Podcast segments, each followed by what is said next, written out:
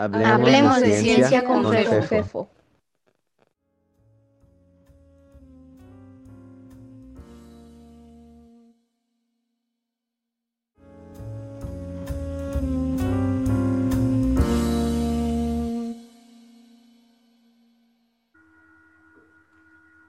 Muy buenas noches a todos y gracias por acompañarnos en Hablemos de Ciencia con FEFO. Mi nombre es Ricardo Sainz eh, sustituyendo a Fefo, que no pudo, no pudo acompañarnos esta noche.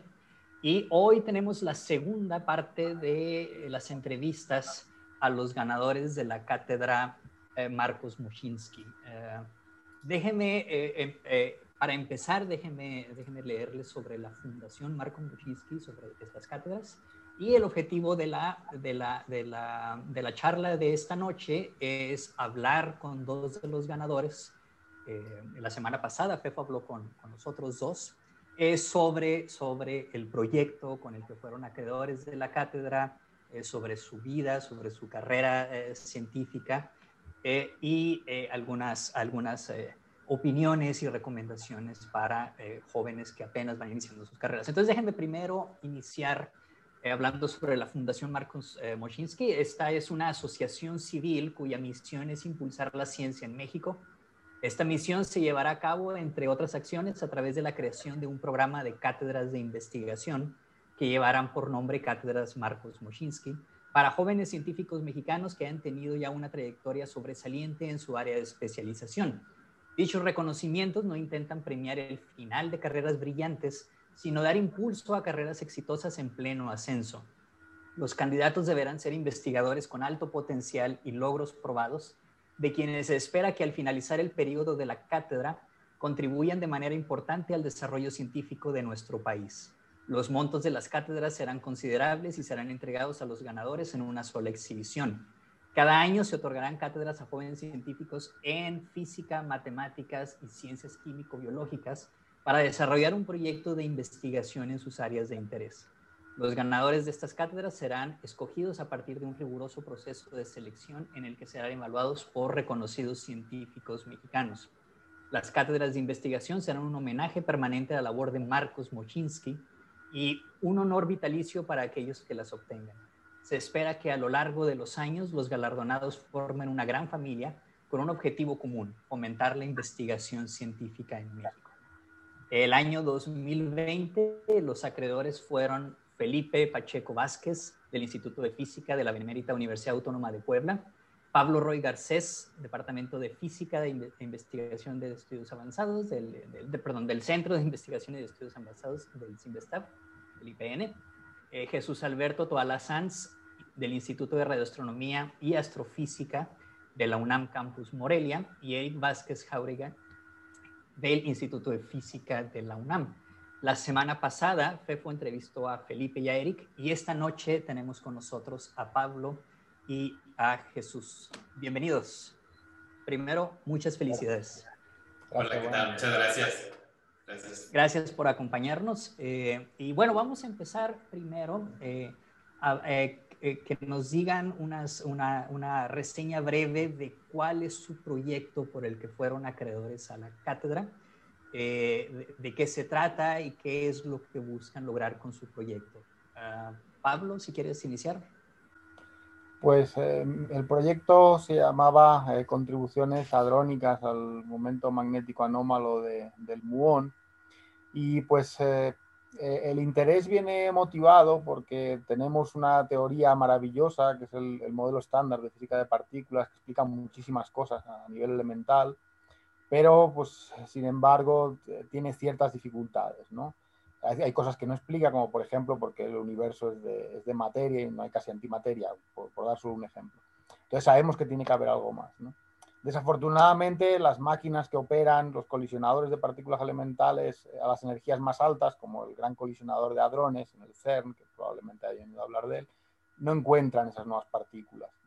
Entonces ahí se pone en funcionamiento eh, una alternativa que históricamente ha funcionado, que es no intentar producir esas partículas directamente, que como tienen mucha masa, pueden conseguir mucha energía, sino de una manera más sutil eh, buscar sus efectos indirectos en física de, precisión, eh, donde tenemos muchos datos, mucha estadística. Entonces ahí puede, puede verse ese efecto de esas partículas más pesadas que no se encuentran. Dentro de esta segunda vía de, buscar nueva física, pues eh, justo el momento magnético anómalo del muón eh, desde hace muchísimos años ha sido muy importante, primero para ratificar el modelo estándar eh, y bueno, pues ahora ya para, desde hace un tiempo para intentar buscar nueva física. Entonces, en concreto, dentro de ese observable, pues las contribuciones que dominan el error son las hadrónicas y por eso pues, el proyecto está motivado para mejorar la incertidumbre ahí porque cuando más controles la predicción del modelo estándar, pues más sensible eres a la posible nueva física que pudiera haber. Cuando dices nueva física, ¿qué quieres decir? O sea, si, si, una persona que, que, no se dedica a la, a la, física o a la física de altas energías, ¿qué significa nueva física? Es, eh, dinos un poquito más. Queremos decir eh, nuevas partículas, simetrías y posiblemente muy ligado a las dos anteriores, interacciones. Entonces sabemos hasta ahora cuáles son las partículas elementales, por ejemplo, como el electrón es una de ellas, ¿no? Eh, sabemos qué simetrías hay detrás, por ejemplo, el electromagnetismo, que es la más sencilla, pues tiene una simetría muy clara, que es la que te dice que puede suceder y que no. Y pues, eh, digamos, cómo interacciona, por ejemplo, un, electrón emitiendo un fotón o absorbiéndolo, ¿no? Entonces, ese, tipo de cosas, que es el ejemplo que conocemos muy bien, pues puede haber otras partículas nuevas, puede haber otras simetrías detrás, puede haber nuevas interacciones y posiblemente todo lo anterior de varias maneras. Entonces, eso es lo que queremos saber, qué más hay al nivel más fundamental. Muy bien, muchas gracias, Pablo. Ah, Jesús, háblanos un poquito de tu proyecto. Pues mi proyecto se llama eh, Revelando la emisión de rayos X de remanentes de nova. Y las novas son sistemas, son que explosivos, en donde tenemos que una enana blanca se está comiendo a su compañera. Entonces, es un, es un sistema binario en donde por gravedad este, la compañera está pasándole material a una enana blanca. Y resulta que en estos sistemas el material no cae directamente, ¿no? Entonces, en física le llamamos conservación de momento angular, se genera un disco y este disco eh, en algún momento se calienta por viscosidad y fricción y explota. Y resulta que esto eh, eyecta material que eh, inicialmente es hidrógeno, pero la explosión lo, fusiona en elementos más pesados. Y las novas se han detectado y se ha reportado que pueden producir elementos tan pesados como el litio, ¿no? que originalmente se cree que se forma, cierto porcentaje de litio se formó en el Big Bang, y las novas también generan este elemento. Y mm, entonces lo que, está, lo que hemos visto en estudios recientes es que las novas, eh, al aventar el, material, se genera un cascarón y este cascarón lo podemos estudiar en observaciones multiépoca y lo podemos detectar sus cambios en escalas humanas de 20, 30, 40, 50 años. Entonces, los telescopios ópticos han empezado a observar estos, estos objetos desde hace unos 80 años. Entonces, si uno empieza a ver en diferentes archivos, puede medir la expansión y puede uno calcular cuál es la física del choque y la, el enriquecimiento que tiene por la explosión. Entonces, como se eyecta material a miles de kilómetros, esto produce, se caliente tanto el material hasta, hasta emitir en rayos X, ¿no? lo cual indica que la temperatura es de millones de grados.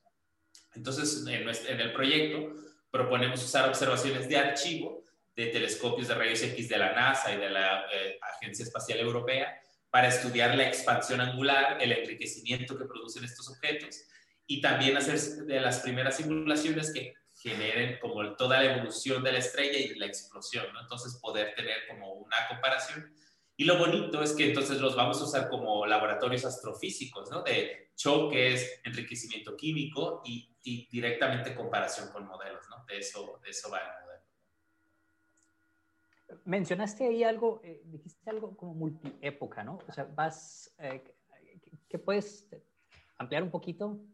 Sí, eh, entonces la astronomía, nosotros no tenemos nuestro experimento aquí en la Tierra que podemos ir y medir o explotar nuestra cajita cuando nos dé, o medir un láser o cosas, ¿no?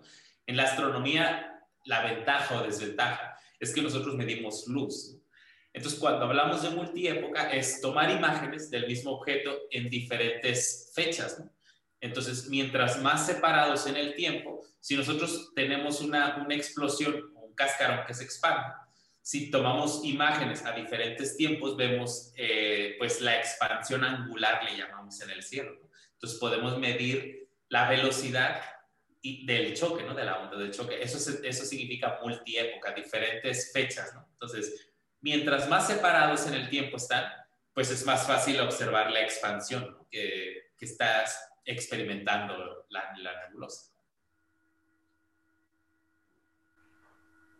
Supongo que para esto, eh, o sea, la posibilidad de hacer estas mediciones es reciente debido al desarrollo de tecnología de, los últimos años. Pues eh, es una combinación de las dos, ¿no? Por ejemplo, recientemente tenemos un artículo eh, donde tomamos observaciones de novas que están reportadas en estas placas fotográficas. De los años 30, ¿no? Entonces, obviamente, eh, en la actualidad, pues tenemos imágenes que se toman con un CCD y se pueden analizar muy fácilmente, ¿no? Pero eh, realmente la astronomía óptica, pues tiene buenas imágenes, porque estos eventos, muchos de ellos, de estos eventos eh, son novas que se llaman recurrentes, que tienen cierto grado de periodicidad, ¿no? Cada tanto tiempo vuelven a explotar, vuelven a explotar. Entonces, porque lo que pasa es que ese disco que está acretando la enana blanca, pues explota, pero la compañera le sigue pasando material a la enana blanca, entonces se vuelve a formar otro disco, ¿no? Y entonces eso puede generar una siguiente explosión. Entonces lo que tenemos es una sucesión de explosiones. Eh, eh, es algo curioso, eh, Jesús, que has dicho, bueno, es que la, tenemos estos laboratorios que no tenemos en la Tierra, pero que podemos utilizar estas novas como laboratorios, porque no tenemos esos. Pero ah. curiosamente, Pablo está en la misma situación. Pablo no tiene laboratorios relacionados con su investigación, Pablo. No, bueno, yo no, pero algunos colegas sí, o sea, eh, de hecho, eh, justamente eh, por poquito no ha coincidido que tuviéramos ya la medida nueva del momento magnético anómalo del muón, ¿no? Se ha retrasado un poco. Esos experimentos pues se han venido haciendo en distintos lugares, por ejemplo en el CERN, también se hizo en Brookhaven, en Estados Unidos, la medida que ahora es la de referencia, y la nueva medida viene de Fermilab, del Laboratorio Nacional de Fermilab, cerca de Chicago y esa va a ser la nueva medida, ¿no? O sea, eh, digamos, eso es lo que, lo que siempre se dice, ¿no? Que, pues, eh, nosotros eh, podemos hacer experimentos, ¿no? Y pues en, otros ámbitos lo que uno puede hacer son solamente poner los detectores, ¿no? En ese sentido, pues nos beneficiamos de que si conseguimos la tecnología, pues podemos hacer el experimento muchas veces, medir mucho, entonces eso es positivo, ¿no? Pero hasta cierto punto, pues siempre está la limitación tecnológica, claro. Sí, o sea, los laboratorios existentes, los más grandes laboratorios que desde luego no, no, tenemos, no tenemos cada quien, en, cada universidad no tiene uno de estos laboratorios, sino que estos laboratorios que son colaboraciones internacionales gigantescas, sí tienen la capacidad de hacer los experimentos que necesitas tú para tu trabajo, Pablo. Sí, sí, de hecho, eh, pues eh, como, como justamente ponía el, el, ejemplo de este experimento que casi iba a sacar datos ahora, ¿no?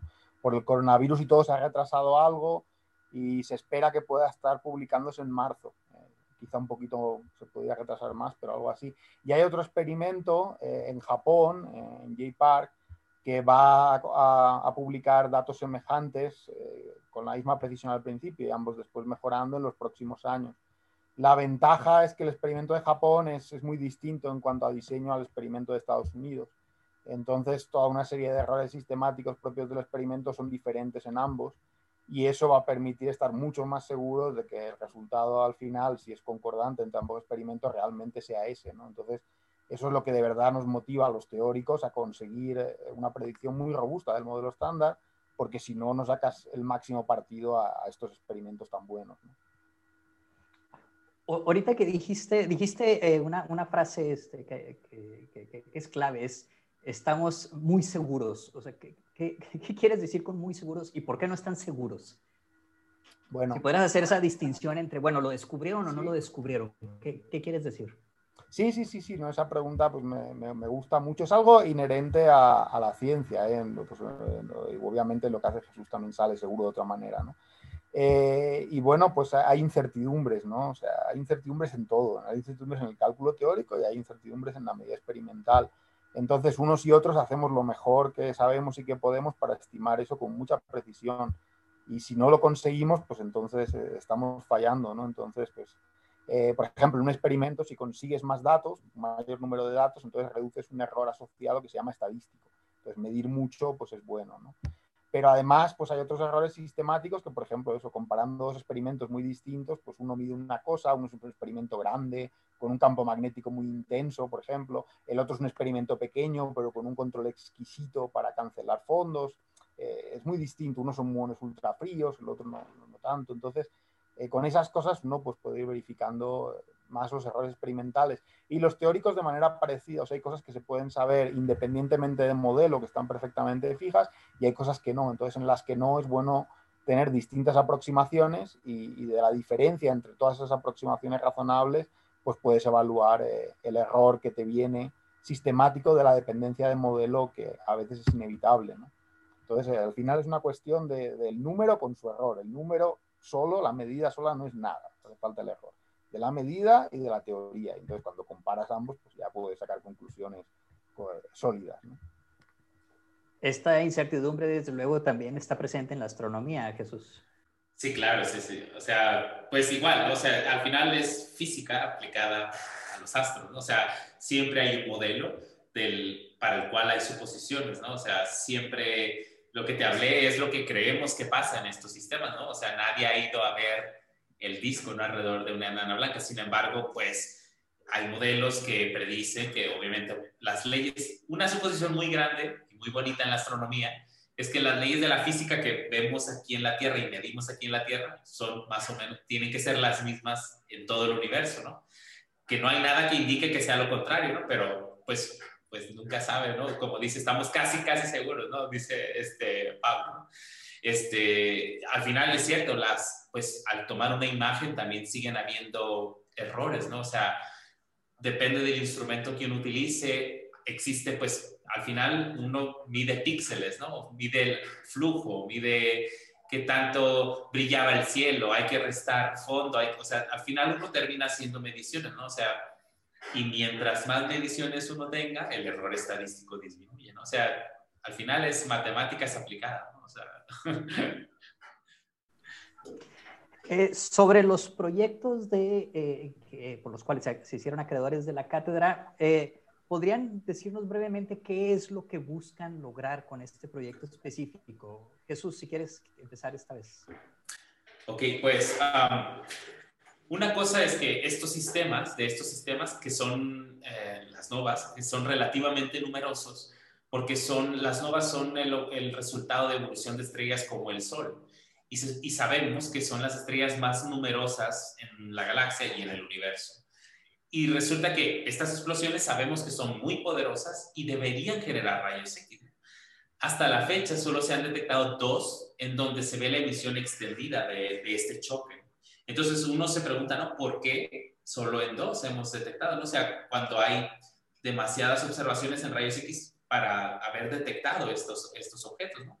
Entonces, una pregunta a resolver es qué tan eh, eh, rápidos en evolucionar son. Entonces, por ejemplo, a lo mejor la explosión pasa y muy rápidamente como eh, el cascarón se expande, el, volumen aumenta, la emisividad disminuye, ¿no? El, el, volumen que está emitiendo es más grande, se diluye la luz en rayos X. Entonces, con simulaciones nosotros queremos mostrar que esto sea así, ¿no? Y si no, queremos buscar por qué. O sea, esto es una, esto es una, una pregunta que nosotros nos hacemos, ¿no? Por otro lado, de las dos que vemos, una de ellas, una de esas novas, tiene un jet que vemos que está magnetizado, ¿no? Entonces, en astronomía, siempre que vemos que algo tiene un disco, debe de tener un jet, ¿no? Un jet donde está inyectando material de manera colimada, ¿no?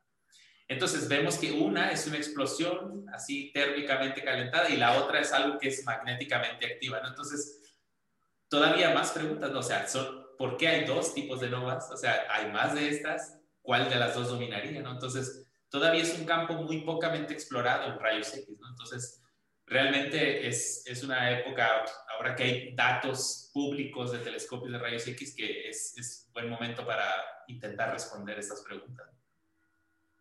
¿Y por qué es importante, eh, en tu opinión, eh, contestar estas preguntas? Pues la astronomía en sí no, no estamos curando el cáncer, ¿no? Entonces, pero la ciencia básica tiene muchas consecuencias ¿no? en nuestra vida. ¿no? Ah, por ejemplo, ¿no? por decir algo, eh, eh, la, astronomía en algún momento necesitaba que los telescopios pudieran grabar datos, que, que fuera más fácil el manejo de las imágenes.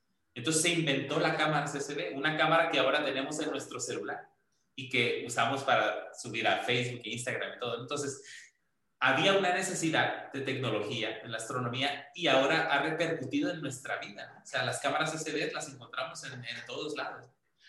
Entonces, descubrir si hay litio, ¿no? si emiten rayos X, no, no tiene una aplicación directa, ¿no? pero la astronomía genera necesidades tecnológicas que luego se traducen a, a nuestra vida cotidiana. ¿no? Por poner otro ejemplo, ¿no? el teflón que ahora usamos en los sartenes, pues se tuvo que inventar para ponerlo en los satélites espaciales para que no se les pegue el polvo. O sea, mm, hay que, hay que mirar un poquito como la, la tecnología que, que es el resultado de necesito resolver este problema ahora mismo, ¿no? Para mi satélite, para dar un pasito más en la ciencia. Claro. Pablo, sobre tu, tu, proyecto específicamente, ¿qué es lo que te gustaría lograr este, eh, eh, dentro de, de, tu investigación? Ajá. Bueno, pues eh, genéricamente repito que el objetivo es reducir el error de la predicción del modelo estándar para ser más sensible a nueva física.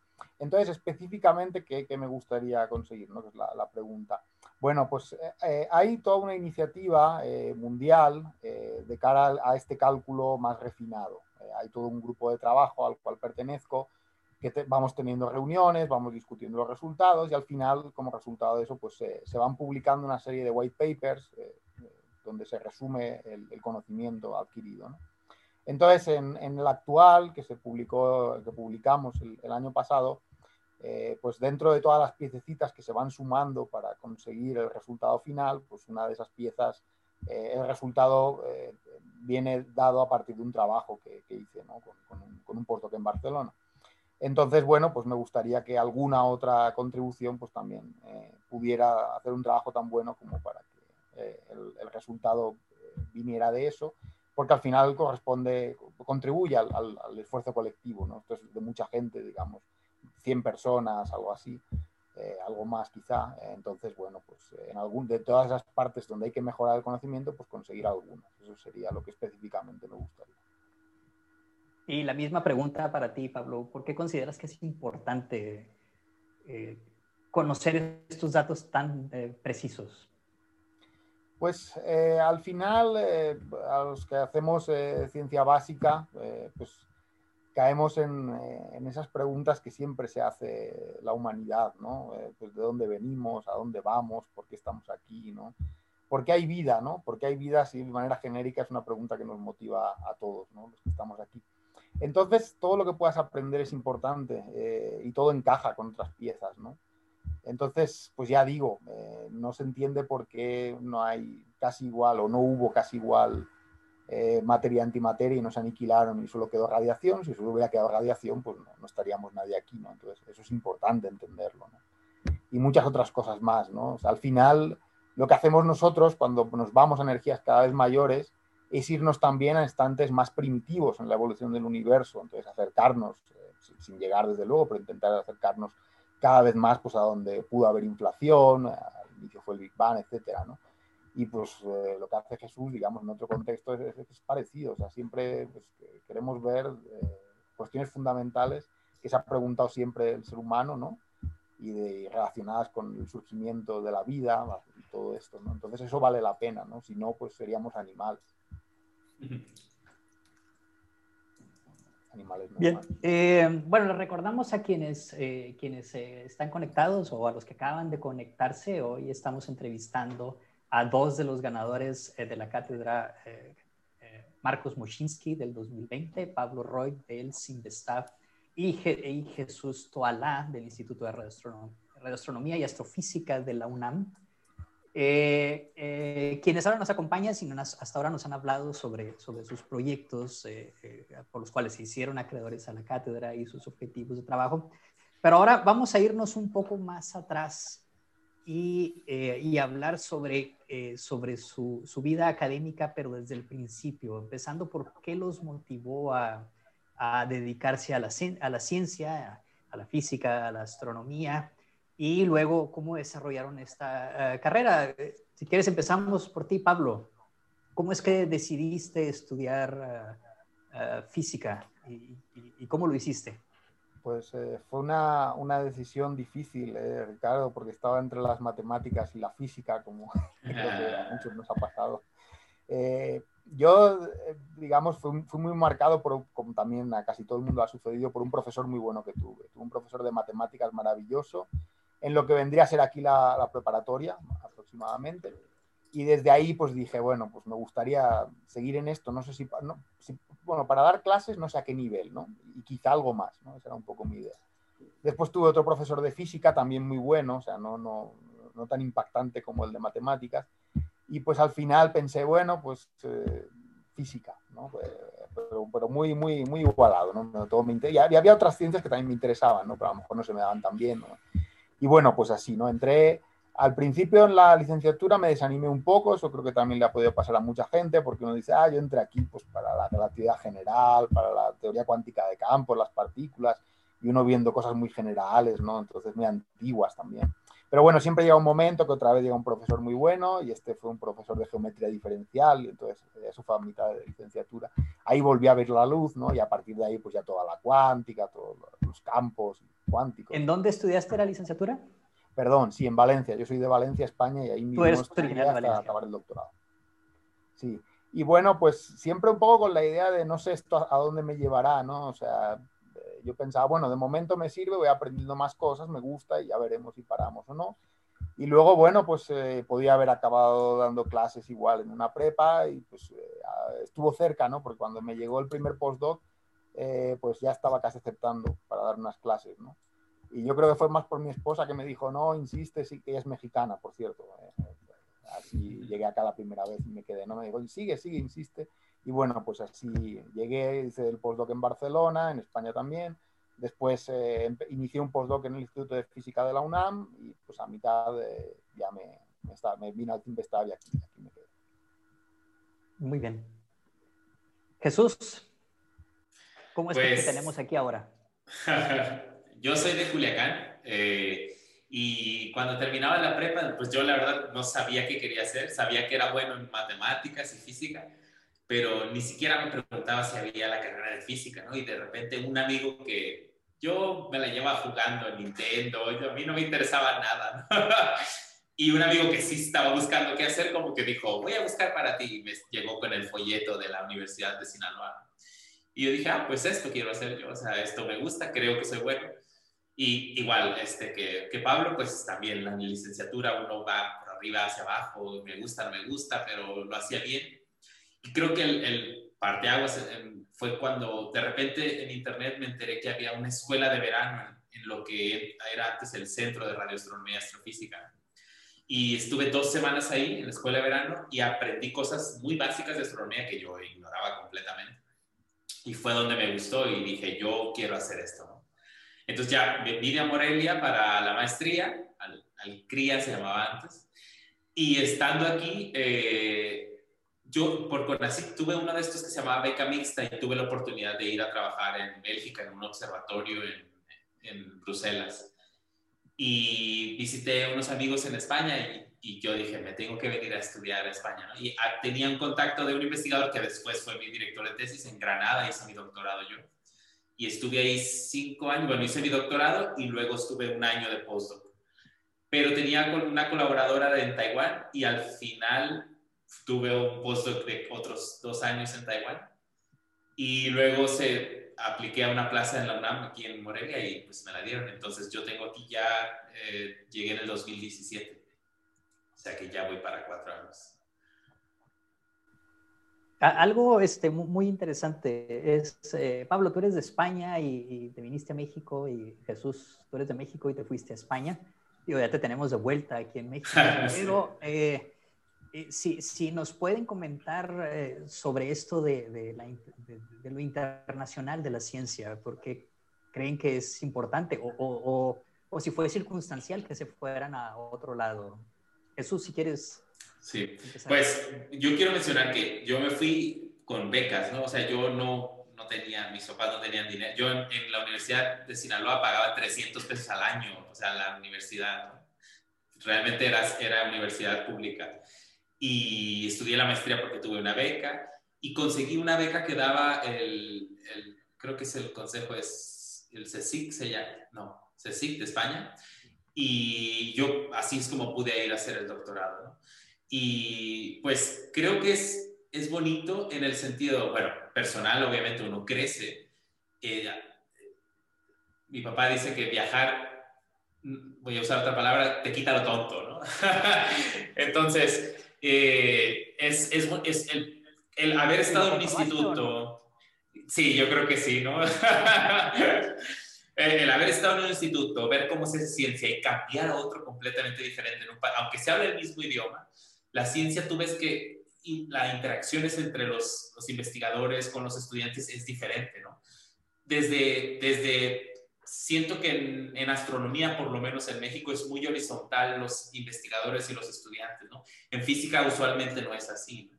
Entonces, cuando uno va cambiando entre instituto, ve los roles que hay de los investigadores, los grupos, los estudiantes, los postdocs, entonces, y aprendes que también escribir papers, no, no todos hacen lo mismo para mí el cambio más grande fue cuando me fui a Taiwán, ¿no? O sea, yo trabajaba directamente para la que era la directora del instituto, entonces, por un lado me sentía con más presión. Y por otro lado era también tenía yo facilidades de viajar a congresos y cosas así. Entonces, uno se da cuenta de varias cosas, ¿no? Como digo, ¿no? Tanto de la forma de trabajar, el dinero que tienen los diferentes países para hacer ciencia también, pues, eso es también un factor muy importante y es importante ver cómo se hacen las cosas en, lugares distintos. Sí, sí, sí. O sea, desde la opinión que tienen los investigadores, ¿no? o sea, la manera en que se desempeñan, cómo tratan a los estudiantes, es diferente, ¿no? Es, no es bueno ni malo, es diferente, nada más quiero decir, ¿no? O sea, a algunos estudiantes les funciona de una manera, a otros de otra, o sea, es diferente. Pablo, Sí, yo ya no lo, lo dije antes, pero pues eh, al final me, tocó viajar mucho porque durante la tesis también estuve un año eh, en, en Múnich, en Alemania, y otro año en, en París, eh, bueno, en Orsay, cerca de París, en Francia, que de hecho fue donde conocí a, a mi esposa. Entonces, bueno, pues también con varios periodos largos en Italia, o sea, creo que con esta experiencia, desde luego, pues, no, no, he podido estar en, en Asia como Jesús, me, gustaría conocer más porque yo siempre solo hago un congreso, alguna semana y está ahí muy distinto. Pero desde luego, pues sí no me cabe duda, o sea, yo diría que estudie donde estudie uno, aunque estudie en el mejor sitio del mundo, eh, tiene que irse, tiene que irse fuera. Y si puede ser a otro país, o sea, porque realmente es todo lo que, lo que está diciendo Jesús, pues, es otra manera de hacer las cosas, te va a llevar a tu madurez. Entonces yo a los estudiantes siempre les digo, te has de ir fuera, o sea, ahora o más tarde si vas a seguir en esto, tienes que irte y lo necesitas para tu desarrollo, para alcanzar una madurez correcta y, ver cómo se hace ciencia internacionalmente y luego ser mejor también. Además, si me permites agregar algo, sí, claro. Ricardo, ahora la ciencia, estamos en un momento en donde se hacen grupos. La ciencia, ya los artículos de un solo autor ya es muy raro.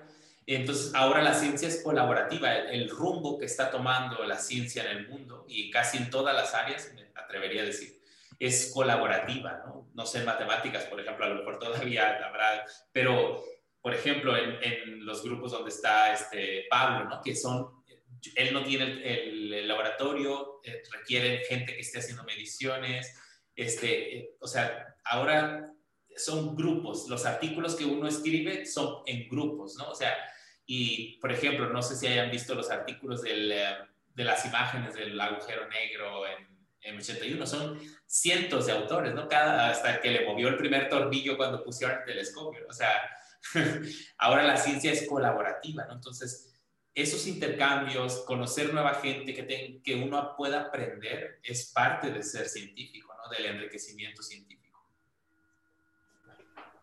De hecho, eh, mencionaste algo, o sea, la ciencia no solo es colaborativa, pero es internacional. Pablo, eh, si puedes ampliar un poquito eso. Sí, yo sobre eso, aprovechando también lo que, lo que dijo Jesús, algo que, quiero destacar es que en cierto sentido estar, estar en Europa eh, es algo muy afortunado porque todo está muy cerca. Entonces eh, yo pues ya dije antes que estuve en varios sitios, pero tenía relación con todo el mundo, o sea, porque todo el mundo podía viajar fácilmente, o sea, era realmente, relativamente barato, no hay tanta diferencia horaria, es algo que, sin perder mucho tiempo se puede hacer. Y yo desde muy temprano estuve en, en, diversas redes ¿no? de, de, trabajo y eso luego pues yo creo que me ha abierto muchas puertas y, al final eso, conoces mucha gente, unos en un campo, otros en otro, y luego, pues, eh, si trabajas con un estudiante en un área, pues ya, pues este a lo mejor lo puedo enviar con este, o, y son gente que conoces, ¿no? Y con la que has compartido tiempo, y eso, eso es muy útil a la postre, ¿no? Pero, pero además es algo que tiene que ver con, con el conocimiento en sí. Eh, últimamente hemos visto que hay quien se refiere a, a, a la ciencia mexicana o, o, estas expresiones Jesús, ¿tú qué opinas de, esto? Pues, eh, no sé, a lo mejor a nosotros, como investigadores jóvenes, me voy no nos ha tocado este, eh, como cuando se inicialmente, voy a hablar de mi campo, ¿no? Por ejemplo, ¿no? La radioastronomía empezó con la gente que está en mi instituto, ¿no? O sea, el, doctor Luis Felipe Rodríguez fue el primer radioastrónomo en México, ¿no? Entonces, eh, era reconocido, un gran investigador, pero ahora ya no existe como el primer algo en México en ese sentido, ¿no? O sea, ahora, de nuevo, estamos, eh, yo trabajo con gente de Europa, de Estados Unidos, de, de, Argentina, de Chile, entonces ya no, a lo mejor a mí no se me identifica como el experto en, en esa área o el pionero, ¿no? Entonces ya no, sin embargo, pues sí hay historia en México de, por ejemplo, de formación estelar, ¿no? Entonces, en donde la gente de la UNAM o o sea, de la gente que ya de los más vacas sagradas, ¿no? En México todavía siguen siendo activos o reconocidos, ¿no? Pero creo que eh, aún así en México pues sigue siendo reconocido en sus diferentes áreas, ¿no? Pero, por ejemplo, en la astronomía ya, ya no hay algo que yo dijera como, ah, el mexicano que hace esto, ¿no? O sea, de nuevo, porque se va diluyendo ahora uno en grupos. Yo no siento que es negativo, no siento que de hecho positivo, ¿no? Como yo concuerdo con Pablo, ¿no? Ahora, yo tengo estudiantes que inmediatamente uno puede decir, ah, mira, tú quieres esto, pues mira, con esta persona puedes ir a trabajar. Entonces, es un enriquecimiento tanto del, científicamente y pues del crecimiento de los, de los mismos grupos, ¿no? O sea, eso para mí es, es, es muy bonito y, y, creo que es algo que se debe seguir haciendo. Pero hay algo que, que es, digamos, el, ¿es algo que es para el país o, o, o es para todos. Eh, en ese sentido era mi pregunta. Pero ah. claro, si, si, llamamos ciencia mexicana, la ciencia que se hace en México, claro, pero, pero a lo que me refiero es, es estas expresiones de, de tratar de, de, decir, no, vamos a, vamos a apoyar a, a, a, a, la ciencia que se hace para México. ¿Crees que tenga, tenga algún sentido eso? Eh, pues como la ciencia de México, ¿no? O sea, pues, no, sé, no, ¿cómo, te podría decir? No, por ejemplo, yo uso para mi trabajo, aunque pues trabajo en la UNAM, soy mexicano, me encanta ser mexicano, pues yo uso datos que son de telescopios que no están en México, ¿no? O sea, entonces yo no puedo decir que hago ciencia de México. O sea, también uso obviamente los telescopios de la UNAM que están en Ensenada, pero no son mi trabajo principal ni la mayoría de mi trabajo. Entonces, yo no podría decir que yo uso tecnología mexicana, ¿no? Para mi trabajo. Entonces, imagino, Pablo, ¿no? También en ese sentido, eh, sin embargo, pues la ciencia que yo hago es el nombre de la UNAM, ¿no? De, México. Yo estoy aquí, yo interactúo con mexicanos, estudiantes mexicanos, estoy formando eh, recursos humanos que son casi todos mexicanos. Entonces, en ese sentido, pues sí, estoy dándolo eh, la ciencia para México, ¿no? Pero por otro lado, no sé, no sé si contesta tu pregunta.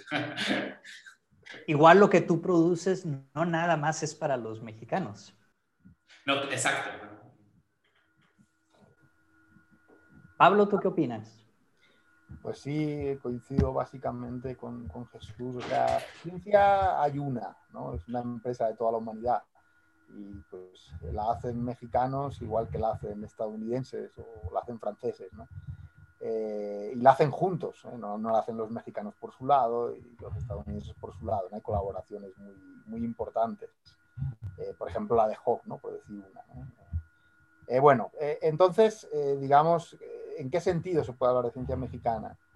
pues yo hablaría de ciencia mexicana en el sentido de que los mexicanos eh, hacemos ciencia que se pueda eh, distinguir en el contexto internacional. O sea, que alguien diga, ah, esto es muy bueno y esto lo ha hecho alguien en México.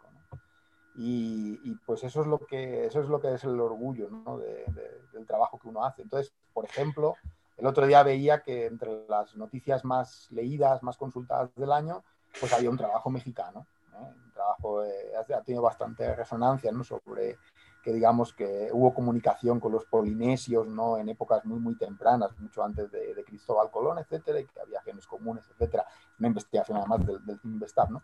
Como esa y otras, ¿no? O sea, por ejemplo, pues eh, yéndome más atrás en el tiempo, ¿no? Pues lo que hizo Luis Felipe desde su tesis doctoral, etcétera. Otros muchos ejemplos, ¿no? Entonces, eso es ciencia mexicana, es ciencia del más alto nivel, hecha por mexicanos, y ese debe ser nuestro objetivo, ¿no? Pero, pero no como puesta a otras ciencias, sino como complementaria a otras ciencias y colaborando con otras, ¿no? Claro. Y, ya que estamos hablando sobre, sobre la ciencia que se hace en México, ¿qué, qué opinión, qué opinión tienen eh, ambos y eh, aquí voy a dejar libre a ver quién de los dos quiere contestar primero sobre hacer ciencia en México. Desde luego, los dos van a tener, eh, tienen puntos de vista distintos, eh, porque, porque, bueno, Jesús, tú, tú, naciste en México, tú te criaste en México y, bueno, regresaste a México después de estar en el extranjero. Y tú, Pablo, tú vienes de otro país y llegas a México ya, y, y bueno, ya tienes aquí con nosotros ocho años, así que ya nos puedes decir algunos de ustedes dos, ¿qué, qué, qué, qué, opinión tienen de la ciencia en México? si su opinión ha cambiado en los años en que han estado trabajando como investigadores, ¿qué me pueden decir? Venga, Pablo.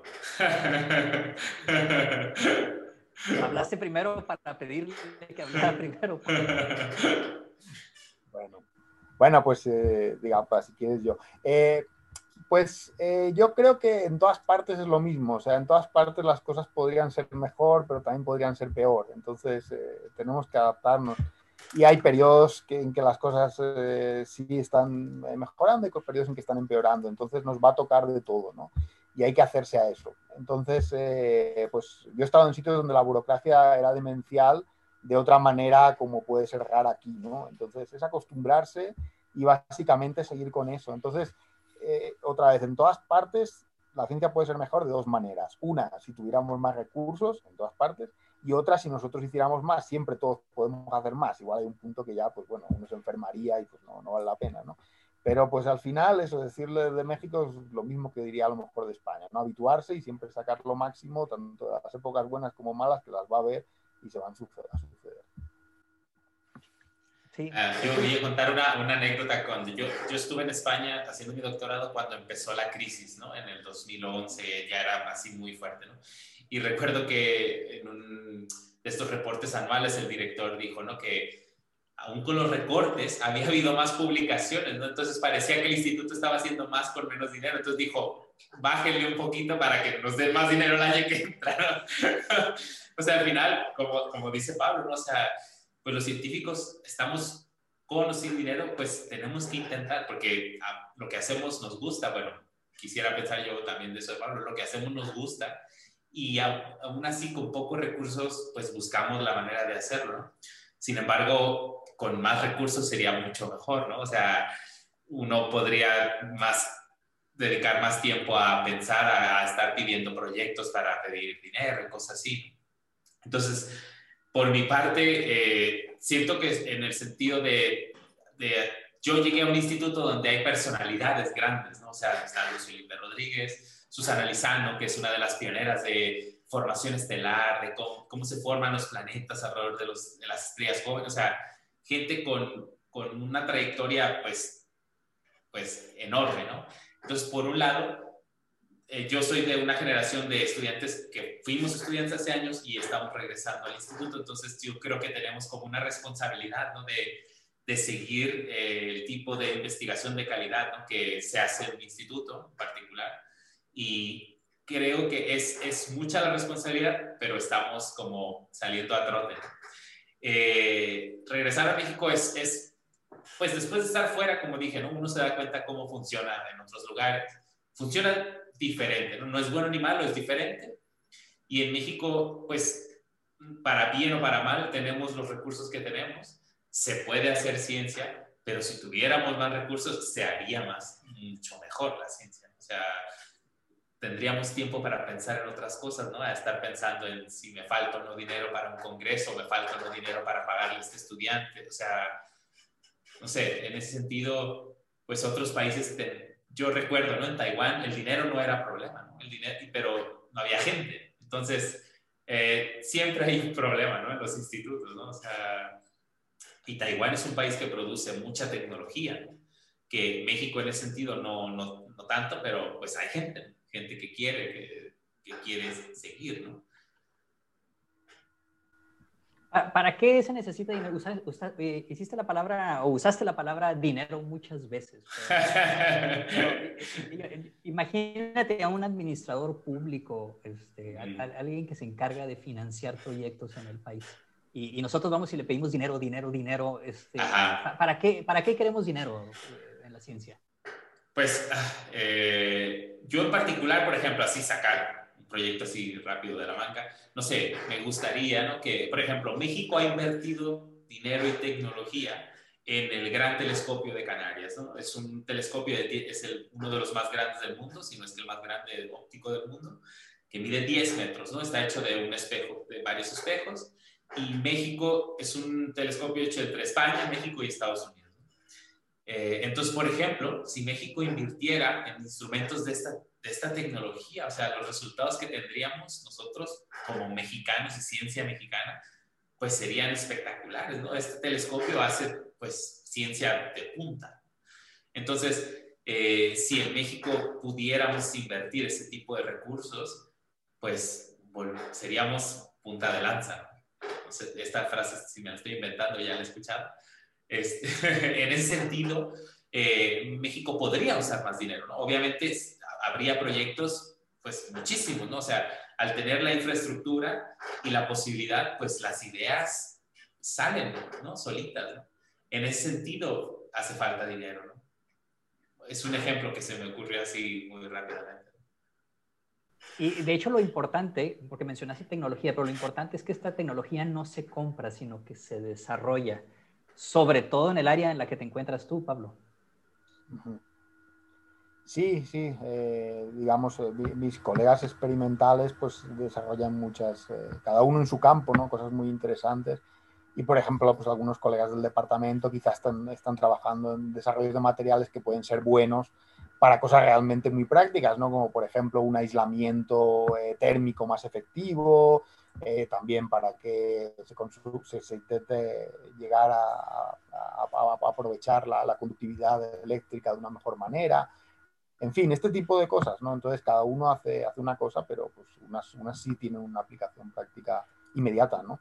Eh, respecto al punto del, dinero, eh, pues al final eh, yo creo que algo que es importante, que sería importante que los, los, políticos y los tomadores de decisiones se dieran cuenta, es que cuando, en los periodos de crisis, pues en la academia los más afectados son, por así decirlo, el eslabón más débil. Eh, quien ya está, digamos, en la academia, pues bueno, pues puede que no saque un proyecto, puede que no pueda ir a, no sé dónde, a una colaboración, o puede que no compre tal equipo o lo mejore, ¿no? Pero va a estar ahí, ¿no? Entonces, bueno, capeará como puedan ser los años malos y luego seguirá un poquito con más fuerza, ¿no? Pero el problema es el postdoc que está buscando una plaza, ¿no? Y que ya se la merece por su trayectoria y no hay esa plaza porque no, no hay dinero, ¿no? O el estudiante que, que justamente necesita un apoyo de un tiempo hasta que pueda conseguir el postdoc, o sea, entonces, eh, ahí es donde se está dañando realmente la academia, ¿no? Y, eso es muy grave porque pues, son las generaciones del futuro que deben hacer cosas más importantes que los que les han precedido, ¿no? Y si se hace realmente un hueco grande, ¿no? De, estar matando eh, nuevas generaciones, pues eso puede ser muy grave. Eso ha, ha, habido un riesgo muy, muy, muy grave en España, por ejemplo, ¿no? Con la crisis que se alargó mucho en otros países del sur mediterráneo, por ejemplo. Entonces, eh, si eso llega a pasar en algún momento es cuando es realmente crítico, porque no todos irán a la academia, seguro, pero algunos pues eh, irán a hacer eh, análisis muy interesantes para empresas, ¿no? En México o en otro sitio, ¿no? Pero van a ser, digamos, gente muy valiosa. Entonces, el mensaje es claro, si no hay dinero, lo que se está rompiendo es el eslabón más débil, que son los más jóvenes, que son quienes después deben superarnos. De hecho, Jesús, mencionaste algo muy curioso, este, en Taiwán hay dinero, pero no hay gente. ¿Qué, porque en Taiwán hay mucha gente. ¿Qué, quisiste decir? Pues no hay tanta gente, ¿no? O sea, Taipei, por ejemplo, es la ciudad más grande y son como 4 millones de habitantes, ¿no? O sea, como Guadalajara. Pues lo que quise decir es que tienen mucho dinero para tecnología y hay dinero para postdocs y para eso, pero yo, pues, después de vivir ahí tengo la impresión, ¿no? Por ejemplo, eh, nosotros siempre, los mexicanos pensamos en ir a Estados Unidos o Europa para un postdoc, un doctorado, ¿no? O sea, uno nunca piensa en Asia o no la mayoría de la gente. ¿no? También cuando uno está en Europa no piensa en irse a, Asia, ¿no? O sea, no es común, vamos a decir, ¿no? No es que sea, eh, o sea, no es común que la gente piense, no se piensa en Estados Unidos, ¿sabes? O sea, pero los asiáticos ahora mismo están, van muy fuertes, ¿no? O sea, están invirtiendo mucho, los chinos han llegado a la Luna, tienen sus telescopios que están compitiendo ellos solos con telescopios que tiene la NASA, la ESA juntos, ¿no? O sea, realmente hay dinero en esos países. Entonces, cuando te refieres a que no hay gente, es no hay gente en esos países, en particular en, Taiwán, interesada en ciencia. Exacto. no hay gente que llegue a colaborar con ellos. Que llegue a colaborar, que llegue a colaborar. Pero es que, si me permites, Ricardo, sí, sí, sí, Pablo hay eh, en Taiwán, en Alemania, en muchos países, o sea, eh, el hecho de que pueda darse este problema justamente va ligado a que quizá la gente ya no se pregunte para qué hay que invertir en ciencia básica. O sea, es que hay tal red empresarial que aprovecha eh, doctor, a veces doctorandos brillantísimos, ¿no? Que pues directamente dicen, ok, bueno, pues yo a esta persona le estoy dando su beca, hace la tesis y luego va a hacer algo bueno seguro, ¿no? Y aquí ese es el problema, ¿no? Que no hay tal eh, tejido, ¿no? De, empresas punteras, tecnológicas, grandes, ¿no? Que puedan aprovechar eso. Y eso va a llevar mucho tiempo de cambiar, ¿no? Eh, eso en España, pues también es un problema, tampoco la hay, ¿no? Entonces tienen que empezar desde muy abajo, desde la educación de muy abajo y seguir y seguir y seguir y al final esperemos que se consiga, ¿no? Bueno, pues eh, saludamos este, de nuevo a, quienes nos están escuchando, quienes están siguiendo esta transmisión este, por Facebook. Eh, les recordamos que estamos eh, con dos de los ganadores de la cátedra Marcos Moschinsky, Pablo Roy y Jesús Tualá. Y pues ya para terminar, Jesús y Pablo, han ustedes mencionado este, a la gente, a los jóvenes, sobre todo, sobre todo Pablo, que mencionó que, que cuando no hay dinero, los primeros afectados este, son, son la gente que está empezando. Pero entonces, ¿qué, qué, qué recomendación o qué consejo este, le dan a, a, a, la gente joven, ¿no? Este, este, sobre todo porque esta, e, e, esta entrevista y esta serie de entrevistas que, que, hemos hecho eh, tiene, esa, esa, tiene como objetivo también llegar a la gente que tiene, que, que tiene interés en ciencia y que está considerando dedicarse a la ciencia. Eh, ¿qué, ¿Qué les pueden decir a la gente más joven, ¿no? Este, si quieres, ahora voy yo primero, Pablo. sí, este, por favor.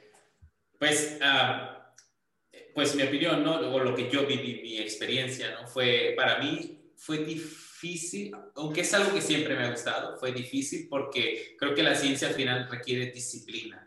Y eh, pues uno no aprende cosas nada más con verlas, ¿no? O sea, pues tanto experimental o las matemáticas, todo, o sea, es un proceso de análisis, de repetición, de leer mucho, o sea, hacer una disciplina que puede enfadar, ¿no? O sea, eso es algo importantísimo, ¿no? Pero cuando te gusta lo, que estás aprendiendo, lo que, o sea, si, si, lo haces realmente porque te llama la atención, no porque vas a ser nada más doctor, ¿no? Eh, creo que es, es, muy bonito y, es, y es, ah, es, uno puede alcanzar plenitud en ese sentido, ¿no? La verdad es que una ventaja, bueno, ahora en tiempos de COVID no es tanto, pero una ventaja es viajar. O sea, eh, viajar es, yo creo a todos nos gusta y es, es algo muy bonito, ¿no? Tener colaboradores en diferentes lugares, poder conocer ciudades, poder conocer, conocer gente que piensa diferente, ¿no? Y este, yo creo que si realmente alguien, alguien joven tiene pensado estudiar física, matemáticas, ciencia, de nuevo, hay que estar conscientes que, que, lo hagan porque les gusta, o sea, no porque, no porque esté de moda, ¿no? Eh, porque realmente se requiere disciplina para ser bueno en esto, ¿no? O sea, disciplina y un, buen pensamiento crítico y paciencia, diría yo, ¿no? Muchas veces las cosas no salen, las becas no salen a la primera, las posiciones no salen a la primera, como dijo Pablo, ¿no? O sea, a veces uno tiene que esperar aunque hayas estado fuera y tienes, o sea, no sé, es muy circunstancial al final de cuentas. Pero uno puede alcanzar la plenitud si uno hace lo que le gusta. Es, es muy bonito. Yo nomás cambiaría tu, este, muchas veces por el nunca salen las cosas a la primera, ¿no? Cuando no sé. Pablo, ¿algún consejo? ¿Qué les quieres decir a, la gente más joven? Pues eh, ahí eh, realmente lo que yo les diría es que eso, que eh, vida solo hay una, ¿no? Entonces, si algo realmente eso les gusta, les apasiona, pues que se lancen, ¿no? O sea, la primera motivación puede ser entender más, ¿no? Entender más pues, cómo es el universo en algún aspecto, ¿no? Y si te va bien, pues puedes seguir en investigación en eso, si no, pues acabas tus estudios de licenciatura y ya sabes más, ¿no? Has conseguido algo y luego ya pues tendrás tu vida profesional. Entonces, no, no hay que planteárselo con, el fin de la academia, ¿no? De eso no, eso si llega, pues bien. Y si no, pues también se puede ser feliz de muchas maneras. Yo mis estudiantes los digo siempre desde el principio, ¿no? Que eso lo tengan claro y que luego lo que decía Jesús es muy circunstancial, o sea, si, alguien muy, muy bueno eh, que está decidido a, vivir en un determinado país le agarra una crisis fortísima, pues puede que tenga que hacer otra cosa. Y así es la vida, ¿no? O sea, la vida tiene sus circunstancias y así, es, ¿no? Eh, y bueno, pues digamos, ya aparte de eso, pues eh, consejos, también lo, lo que decía Jesús, ¿no? Las virtudes que hay que tener para la investigación, etcétera pero pues eh, los altos y bajos, eh, todo eso, pero al final, o sea, tiene que ser la motivación de, que cada día uno tenga el interés de, aprender algo nuevo, que puede que sea la primera persona que consigue comprender eso, ¿no? O sea, eso es, eso es hermoso, ¿no? Es la motivación. Eh, ambos tienen contacto con estudiantes de licenciatura, quienes, digamos, sería, serían las personas que justo están en el primer paso Jesús, Pablo y, digamos... Eh, pues yo, nosotros, en, nosotros somos un campus de la UNAM, pero que estamos en Morelia. Entonces, nosotros en el instituto no tenemos contacto directo con gente de, licenciatura.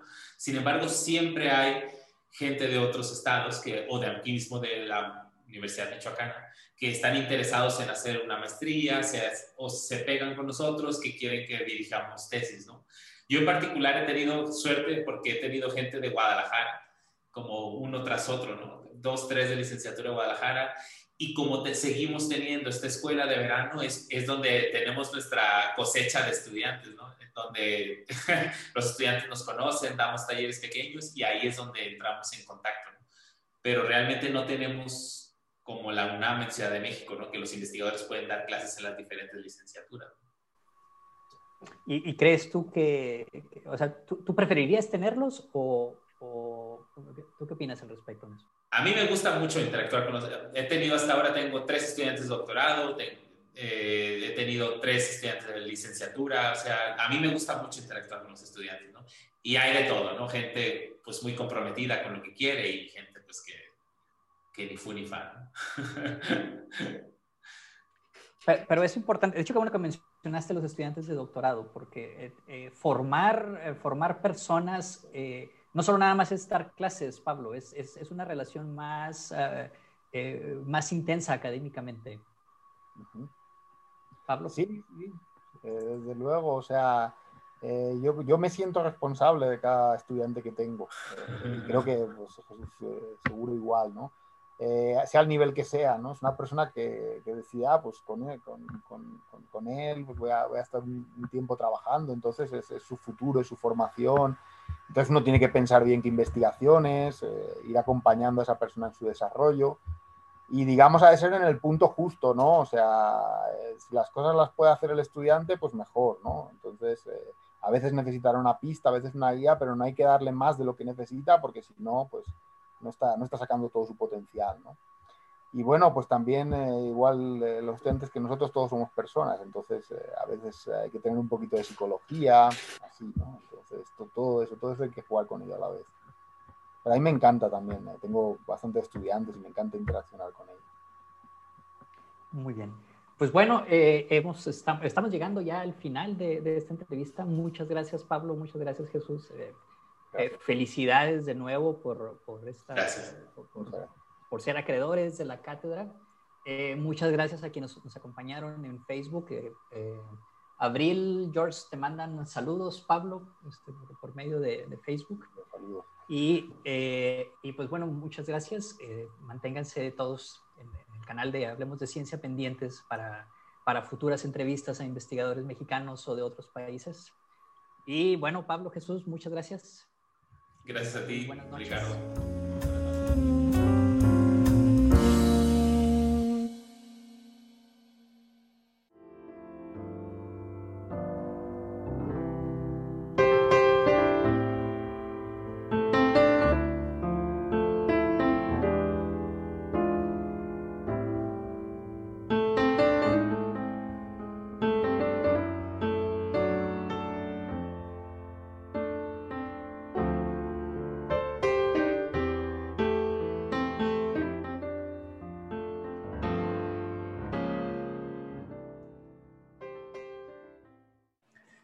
Como saben, en este espacio queremos hablar de ciencia, lo que en realidad nos permite hablar de cualquier cosa.